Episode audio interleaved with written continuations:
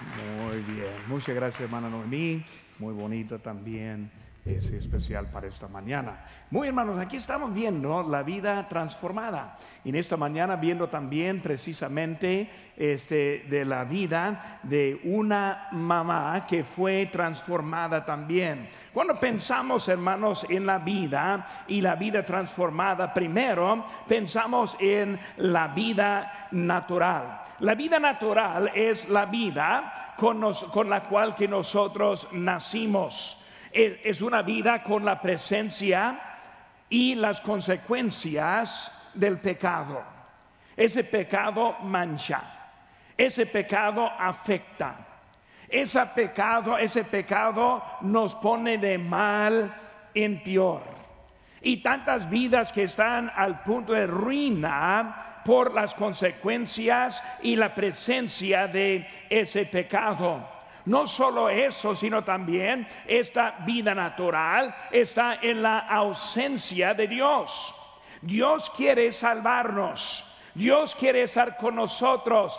Pero ese pecado nos ha separado de Dios y vivimos en las consecuencias, pero también en la ausencia. Una vida que tiene una falta. Y estoy viendo que hay muchos en este mundo hoy en día como más que nunca buscando sentido por esta vida que nosotros tenemos.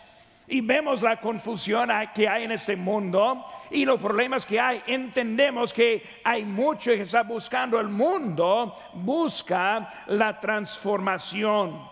La vida transformada, hermanos, es una vida espiritual. Es una vida que comienza con la salvación es una, vida que cambia los deseos que nosotros tenemos. Pero hoy en día hay muchos cristianos que no quieren vivir una vida transformada. Más bien quieren vivir la vida a su gusto, a sus ideas, a sus planes, a sus creencias. Y no entienden que hay una manera para tener esa vida transformada de Dios quieren vivir en la misma conducta como desde antes de la salvación. Es una vida rebelde que necesita una transformación que viene solo de Dios. Es lo que Dios, es lo que produce este el encuentro con nuestro Señor. Cuando estamos con él, él nos encuentra y nos dice algo en eso. Primera Corintios 5:17 nos dice, de modo que si alguno está en Cristo, nueva criatura es. Las cosas viejas pasaron y aquí todas son hechas nuevas. Vemos que es la vida transformada. Y ahora en esta mañana quiero poner, por ejemplo, la vida de María. María, una madre, una virgen, y vemos que algo produjo una vida cambiada en ella. Y hermanos, vamos a estar aprendiendo un poco en ese momento. Y yo precisamente estoy predicando a las mamás. Pero también hay muchas verdades que se aplican hasta cada persona que está presente también en esta mañana. Por eso, así como estamos viendo ahí en las notas que tiene, vemos el número uno, que vemos que dice reaccionó bien a la voz de Dios. Cuando hablamos de lo que pasó con ella, que produjo ese cambio, número uno, reaccionó bien a la voz de Dios reaccionó bien a la voz de Dios. Lo vemos aquí en versículo número 34 de nuestro pasaje. Dice, entonces María dijo al ángel, ¿cómo será esto? Pues no conozco varón. Ella contesta ahora en una forma muy natural. Dice el ángel que va a tener un bebé. Y él dijo, no lo entiendo porque no es posible conmigo. Pero vemos ahora también versículo 38 dice, entonces María dijo, he aquí la sierva del Señor, hágase conmigo conforme a tu palabra. Vemos que ella ahora está dispuesta para hacer lo que Dios quiso hacer con ella. Pero vemos primeramente reaccionó bien a la voz de Dios. Cuando pensamos en eso, el inciso A, vemos su confesión, su confesión. En versículo 30 dice, entonces el ángel le dijo, María, no temas porque has hallado gracia delante de Dios. En la confesión de ella vemos primeramente su disposición. Ella fue escogida porque Dios la conocía. Dios sabía quién era. Dios sabía la vida que llevaba. Ella estuvo en ese momento a la disposición para poder hacer la voluntad de Dios en su vida. Muchas veces tenemos la opinión de que si Dios quiere hacer algo conmigo, Él me va a cambiar, cuando en realidad Él quiere usarnos por nuestra disposición. Vemos que ella estuvo allí en obediencia. Vemos su vida en pureza. Vemos su vida en conducta. Vemos su vida en testimonio. O sea, ella estuvo en la manera para que Dios la pudiera usar en ese momento. En nuestra vida debe ser llevando aquí nuestro culto cada domingo y cada domingo por la tarde y cada miércoles, cada día en su palabra, preparándonos para algo de nuestro Señor. Señor, hágase conmigo lo que tú quieres hacer. Eso viene y empieza con esa disposición que vemos con ella. Vemos con ella el arrepentimiento, que es una parte que no es natural. Nosotros queremos ser rebeldes, queremos hacer todo lo que a nuestro gusto, pero vemos que ella tuvo una disposición correcta en ese momento. También su testimonio, su testimonio. Vemos en versículo 46 de nuestro texto. Dice entonces María dijo, engrandece mi alma al Señor. Vemos versículo 47, y mi espíritu se regocija en Dios mi Salvador. ¿Qué vemos con ella en su testimonio? El Salvador fue necesario. Contenta con su Salvador su Señor quien estuvo y también su Salvador. Vemos su humildad en versículo 48 porque ha mirado la bajeza de, de su sierva pues he aquí desde ahora me dirán bienaventurada todas las generaciones. Delante de Dios no era nadie. Y nosotros somos nadie ante Dios, pero lo que Él quiere es nuestro corazón hacia Él. Su, esa confesión que vemos en versículo número 49 porque me ha hecho grandes cosas el poderoso. Santo es su nombre. Su confianza no fue en ella misma, sino que estuvo en el Señor y su Salvador. Cuando vemos, hermanos, en ella su confesión, su testimonio, vemos también el inciso B, la conversión. La conversión, la gracia que vemos en su vida para comenzar. Viendo el versículo número 28 de nuevo, dice, entrando el ángel en donde ella estaba, dijo, salve muy favorecida. Cuando vemos la palabra muy favorecida, es una palabra de gracia de Dios. María no era nadie delante de Dios, pero Dios mostrando su gracia a ella. Cuando Dios nos salva, vemos en nuestra vida la gracia aplicada. No merecemos nada. No merecemos la vida eterna. No merecemos el cielo, no merecemos la vida que tenemos, sino que es la gracia de Dios demostrada en nosotros. Es una bendición ser usado por Dios. Cuando ella fue, iba a llegar a, la tarea, primeramente vemos que la gracia fue en la tarea que ella hacía para el Señor. El Señor, dice ahí, el Señor es contigo. Ella tuvo un encuentro con el Señor, su vida fue una vida preparada y el Señor ahora utilizando la vida que Él escogió en ese momento, su gracia. Su gracia es un favor no merecido, un favor de Dios, una bendición que no merecemos.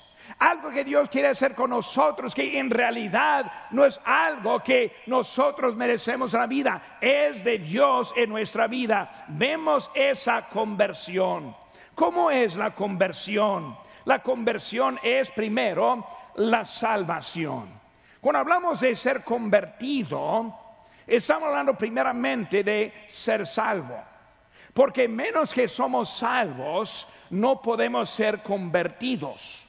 Menos que no hay salvación en la vida, nosotros ni tenemos esperanza en que Dios nos va a utilizar para nada. Por eso hablamos de la salvación. La Biblia en Juan capítulo 3 nos habla acerca del nacimiento de nuevo. Algo diferente ya no somos como antes. Dios en nosotros haciendo una conversión en nuestra vida.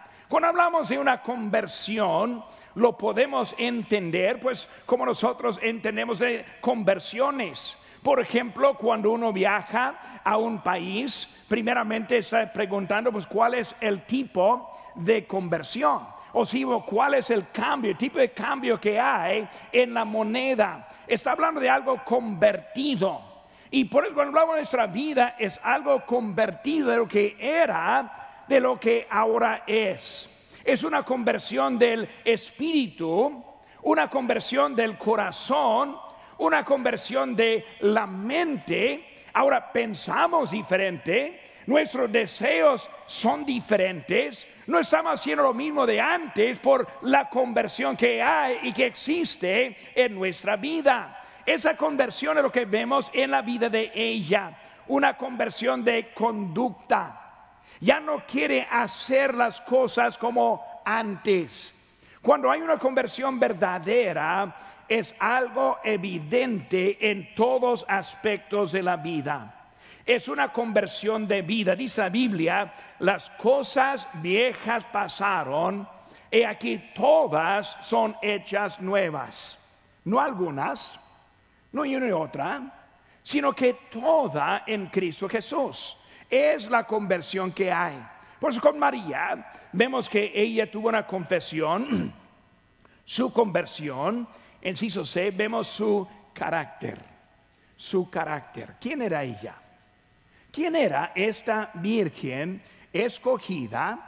Esta virgen con la gracia demostrada, ¿quién fue ella? Vemos que ella era moralmente pura. En versículo número 27 dice, a una virgen desposada con un varón que se llamaba José de la casa de David y el nombre de la virgen era María. Nunca estuvo con varón. Ella se mantuvo pura para su marido en ese tiempo. Ella era moralmente pura, pero también era mentalmente pura. En versículo 29 dice, mas ella cuando le vio se turbó por sus palabras y pensaba, ¿qué salutación sería esto? Ella estuvo en su mente, mantuvo una mente pura. Un problema que tenemos con la juventud de hoy en día es mantener la mente pura el mugre que hay en los celulares, la pornografía que está tan fácil para ver, y luego las pláticas de, las, de los amigos y las amigas. Padres que están aquí presentes ahora deben tener cuidado con lo que están viendo sus hijos en los celulares. Ellos no tienen su propio celular, es de usted. Ellos no deben tener una clave para bloquearle de ver lo que están viendo. Si ustedes están dejándole a su camino, hermanos, van a sufrir las consecuencias de esa decisión. Ella tuvo una mente pura, un cuerpo puro. Ella fue alguien este, en su carácter listo para ese momento. Dice que ella entre las mujeres, en versículo 29 de nuevo mas ella cuando le vio se tuvo su palabra pensando que salutación era eso. Eh, hablando de ella, salve en versículo 28, el Señor está es contigo, bendita tú entre que las mujeres. No, no bendita entre las señoritas, las mujeres. Hablando de una mujer pura en ese momento en su vida. Ella cumplió con su tarea, mantuvo su vida correcta y por ese tiempo indicado anduvo haciendo exactamente lo que Dios quería con ella.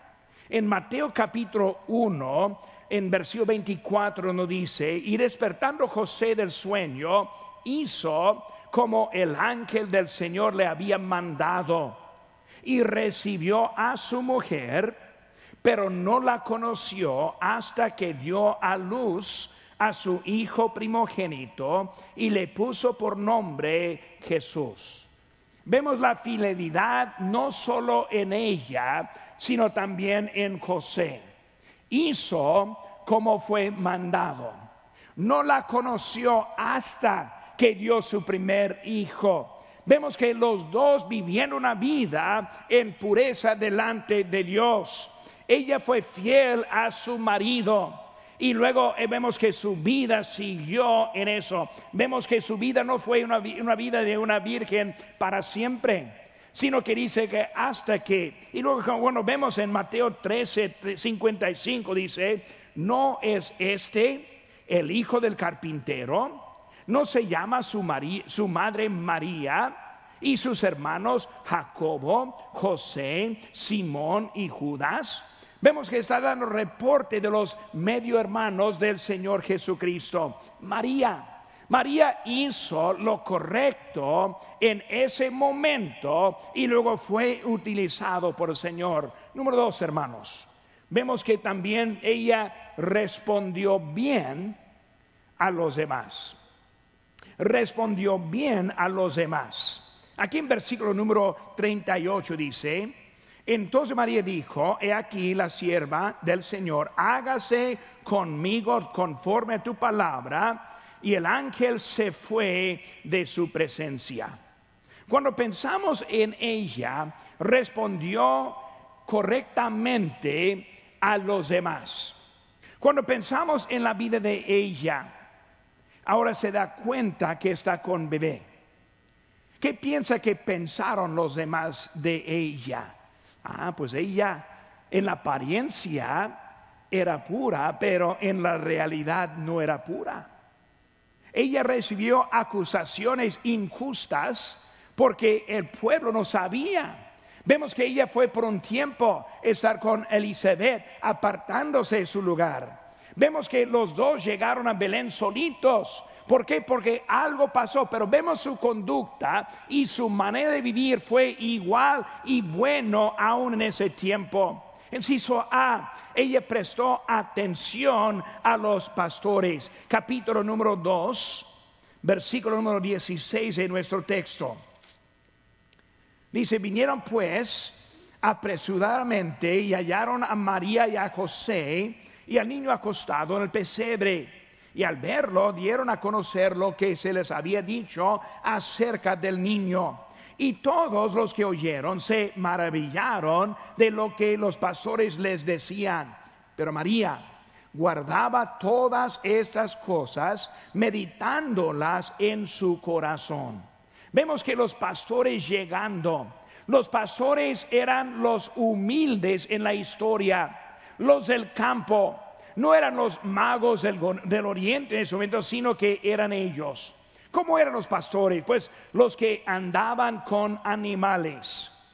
Ellos tenían olores de animales. Sus pies, si pueden imaginarse, cuando están trabajando con animales, no tienen mucho cuidado donde está pisando. Y está trayendo todos sus olores cuando está llegando delante de María en ese momento. Sus manos del campo Vemos que eran hombres que no sabían la cultura. Pero vemos que ella escuchaba la voz de hasta los pastores en ese momento.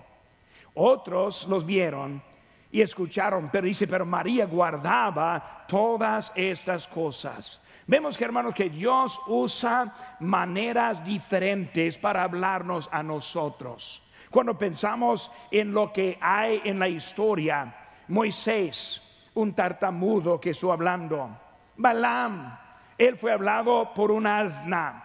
El domingo de Ramos Dijo el Señor que hasta las piedras, si Dios quisiera, podrían levantar y hablar. Pero vemos que hoy en día Dios nos habla de la palabra de Dios. En Hebreos 1, 1 nos dice, Dios, habiendo hablado muchas veces, y de muchas maneras en otros tiempos a los padres por los profetas. Dice, en estos postreros días nos ha hablado por el Hijo nos ha hablado por el Hijo y la palabra del Hijo. Vemos que Dios ahora nos habla en su palabra. Hay que prestar atención a la palabra de Dios.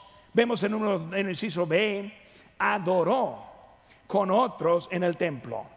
En capítulo 2, versículo 22, siguen conmigo, dice, cuando se cumplieron los días de la purificación de ellos, conforme a la ley de Moisés, le trajeron a Jerusalén para presentarle al Señor. Vemos ahora que cuando estuvieron ahí presentando con otros, adorando con otros al Señor, vemos que Simeón, él ahora está confirmando en versículo número 25 Simeón esperando en su vejez a ver al hijo. Su asistencia en ese momento animó a un viejito que esperando. Desde que ellos respondieron, Simeón tuvo la oportunidad en ese momento. Debemos ser fieles, porque no sabemos cómo vamos a afectar la vida de otros. Vemos también que Simeón profetizó y él confirmó también a María. Ana vemos también, ella estuvo presente en versículo número 36. Por eso vemos que María, ella estuvo contenta con los que estuvieron presentes en este momento. Prestó atención a los pastores, adoró con otros en el templo y ahora estaba atenta a su marido. Ahora, si pueden guardar su lugar allí, vamos a ver también a Mateo capítulo 2. Y ahorita vamos a volver a este lugar por eso que no lo pierda. Pero en Mateo capítulo 2, versículo 13, dice la Biblia, Mateo 2, 13, después que partieron ellos, he aquí un ángel del Señor apareció en sueños a José y dijo, levántate y toma al niño y a su madre y huye a Egipto y permanece allá hasta que yo te diga porque acontecerá que Herodes buscará al niño para matarlo. Vemos, hermanos, que estamos hablando de los que están llegando en ese momento.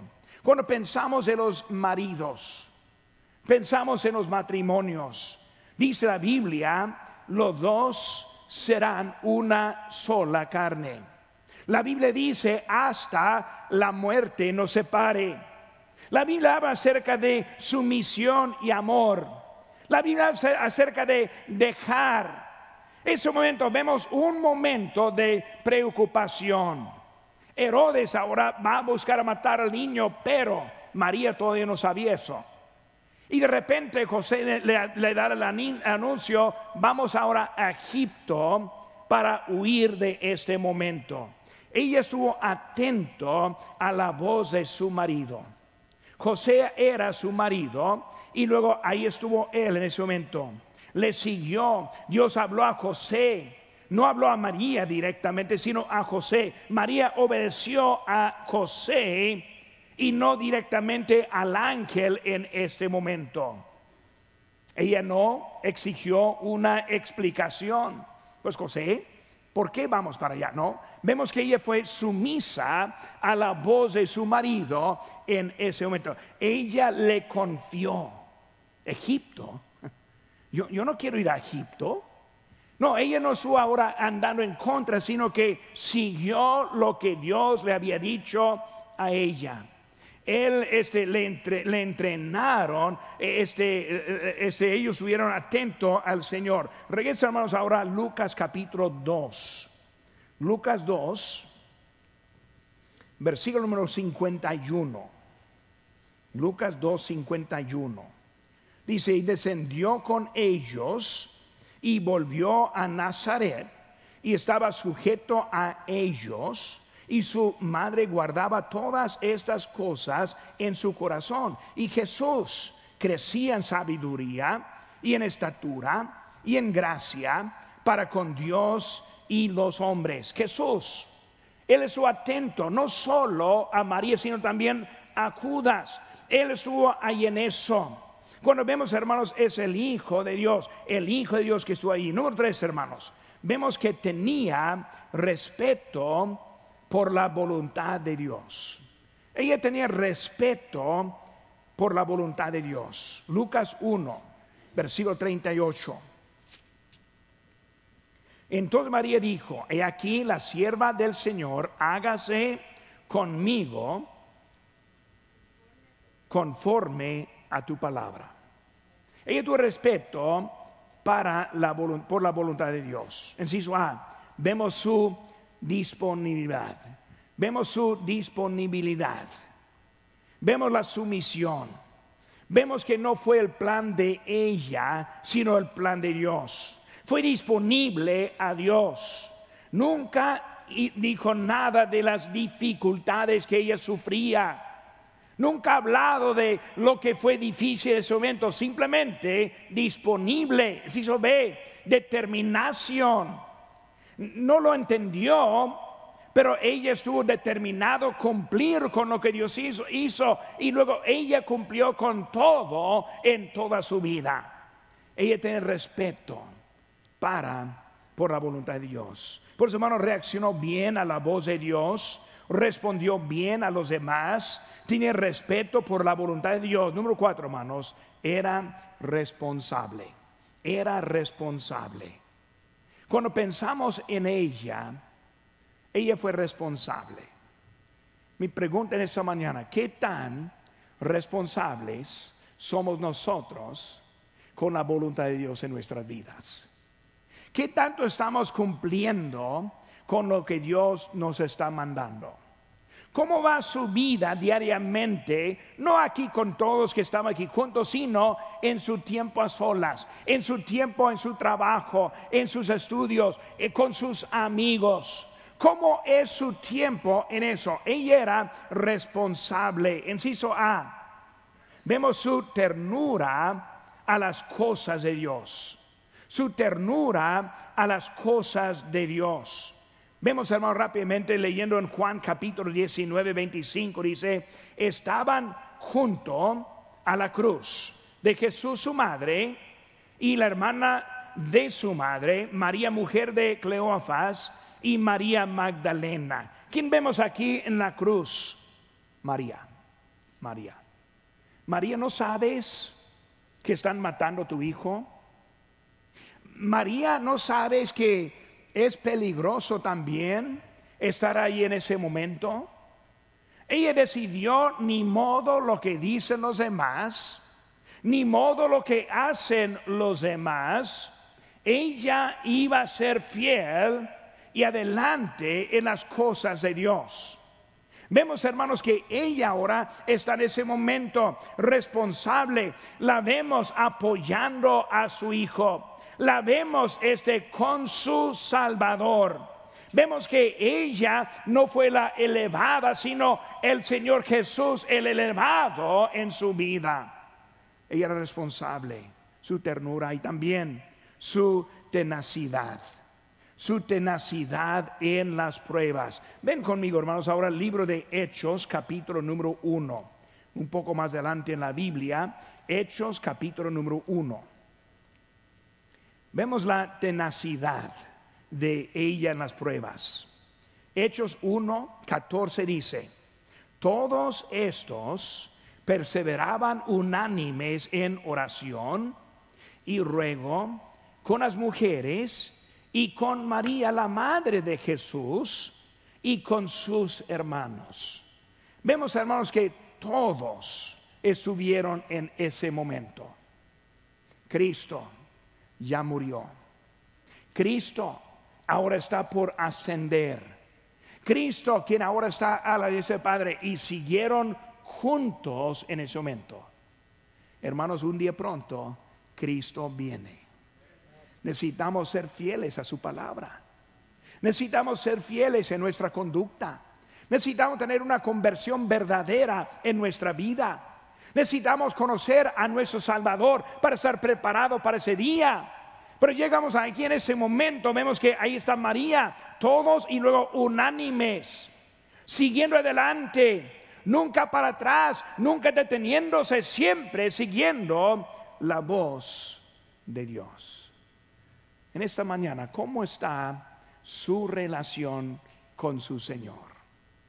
Cuando vemos el ejemplo de María, cuando leímos ahorita en el libro de Proverbios 31, cuando estamos viendo lo que Dios está haciendo, cómo va y cómo está su vida en este momento. ¿Está preparado? ¿Lo ha encontrado como su Salvador? ¿Ha puesto su fe en Él para darle la salvación o todavía está en dudas en este momento?